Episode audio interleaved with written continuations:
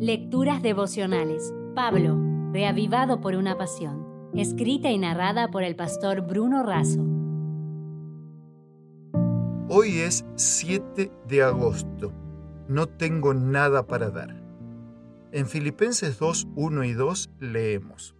Por tanto, si hay algún consuelo en Cristo, si algún estímulo de amor, si alguna comunión del Espíritu, si algún afecto entrañable, si alguna misericordia, completad mi gozo, sintiendo lo mismo, teniendo el mismo amor, unánimes, sintiendo una misma cosa.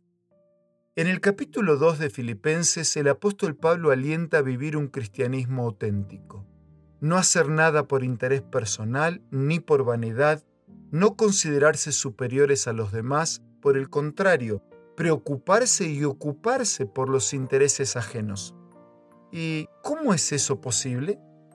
Pablo indica a Jesucristo como inspiración y modelo, aquel que dejó la gloria que tenía en el cielo, que asumió la humanidad, que vivió en humildad y en obediencia y fue capaz de morir en nuestro favor.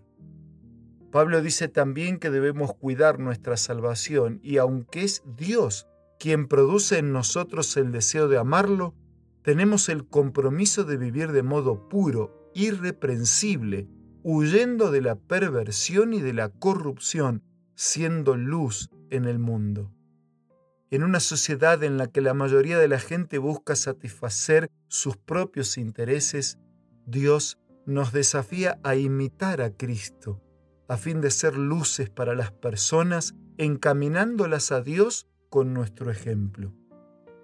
El pastor Enrique Chaig publicó la historia de aquel predicador en Escocia que levantaba fondos para la construcción de un templo. Para su sorpresa, encontró en el alfolí de las ofrendas un papel doblado con la siguiente inscripción. No tengo nada para dar a no ser mi propia vida. Lo firmaba un tal David Livingstone, quien llegó a ser médico y misionero en el corazón de África, superando con creces las más grandes de las donaciones. Su admirable labor como explorador, médico y misionero proveyó un futuro mejor para los africanos, tanto que cuando murió en 1873, los nativos exigieron que su corazón quedara con ellos como recuerdo perenne de una vida dedicada y comprometida en favor del bienestar ajeno. Y así sucedió. Mientras que el cuerpo inerte del gran benefactor fue llevado a la abadía de Westminster en Londres, su corazón fue sepultado en tierras africanas. El que no había tenido nada para dar, se dio a sí mismo.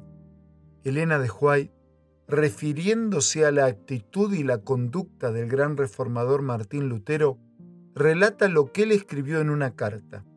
Heme aquí, dispuesto a sufrir la reprobación de su Alteza y el enojo del mundo entero. ¿No deberé, si es necesario, dar mi vida por amor de ellos? Con un abrazo, deseando lo mejor para ti en este día, me despido con esta frase. Como Pablo, como Livingstone y como Lutero, nosotros demos también nuestra vida por los demás. Nunca olvides que Jesús la dio por ti. Si desea obtener más materiales como este, ingrese a editorialaces.com.